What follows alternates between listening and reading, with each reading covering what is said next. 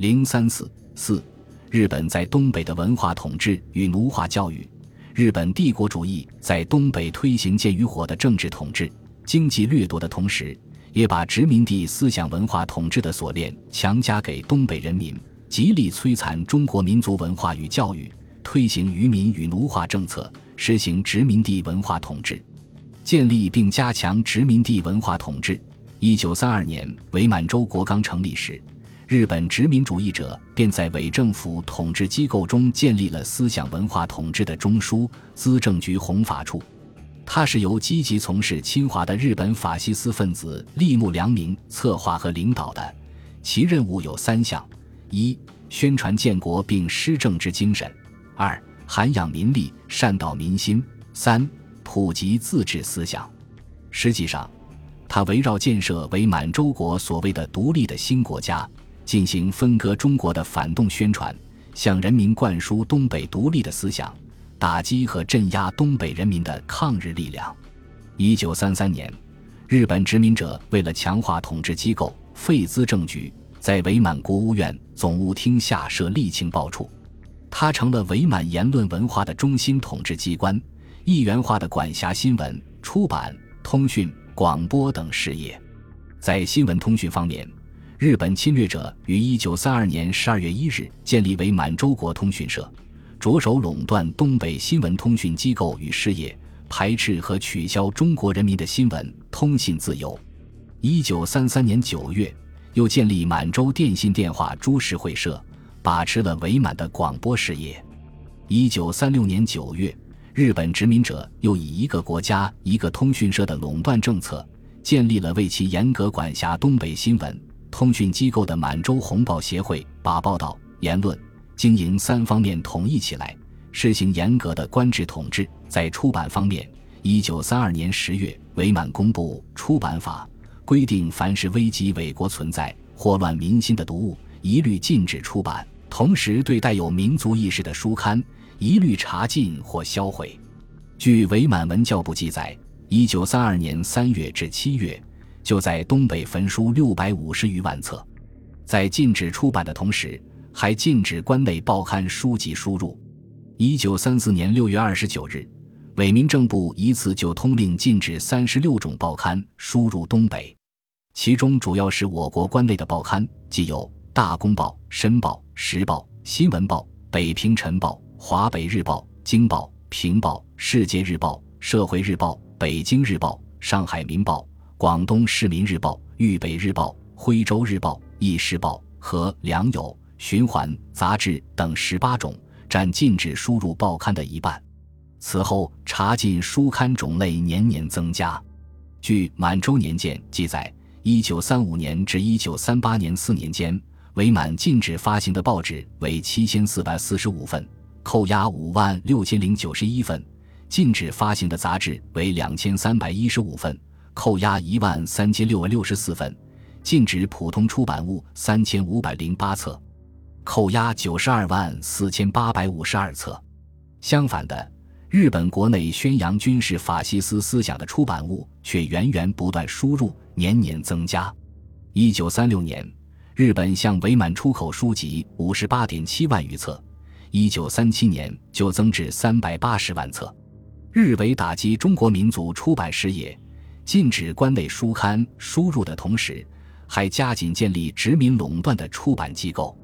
一九三七年二月，建立了伪满洲图书株式会社，垄断出版事业，专门出版、发行与销售伪满的学生课本和宣传伪满建国精神与政策的书籍。在电影方面，日伪于一九三三年八月成立伪满洲国电影国策研究会，控制东北的电影。凡日伪认为有损于日本帝国主义和伪满政权，有损于日本侵略军，有损于所谓皇室，有损于日伪官吏统治的，特别是有关反战思想的和有关共产主义思想的影片，一律禁演。仅一九三六年一年就禁演影片一百七十八部，有些影片虽未禁演，却遭随意剪辑。一九三六年剪辑影片达二千八百余米。一九三七年增至二万余米，但是宣扬武士道精神的日本电影却充斥伪满影院。可以说，伪满的影坛是日本电影的天下。据统计，一九三六年日本输入东北的影片是一百五十四部，一九三七年升至二百三十二部。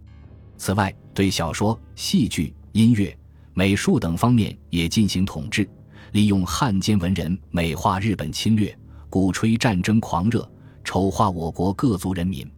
咒骂中国人民的抗日斗争，以此来腐蚀。奴化在伪满统治下的中国人民的思想，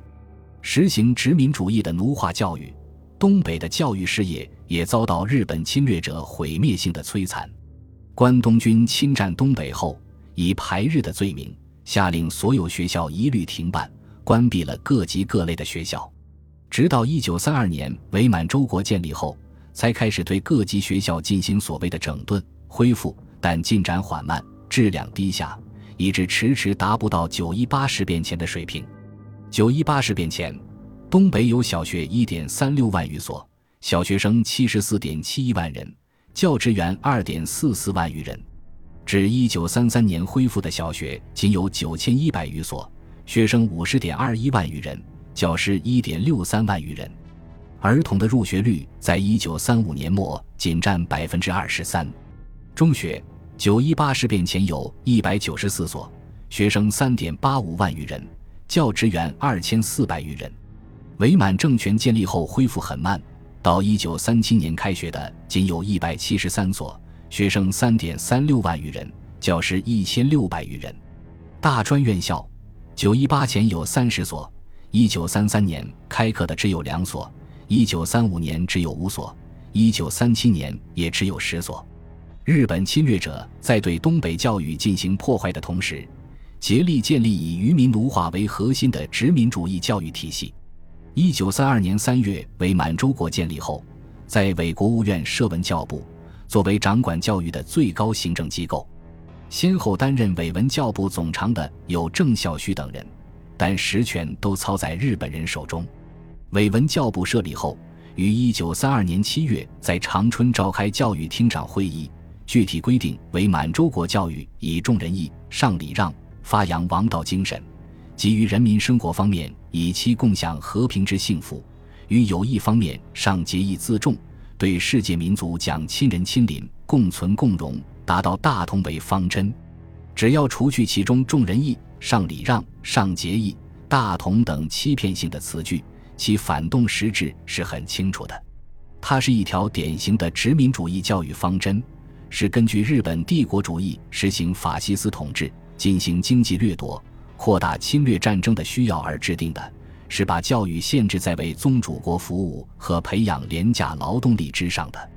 按照这个殖民统治的教育方针，日伪教育政策的着重点是废除中国原有的教学秩序、内容和教材，代之以日伪的课程设置和教材，并竭力散布殖民主义的教育思想。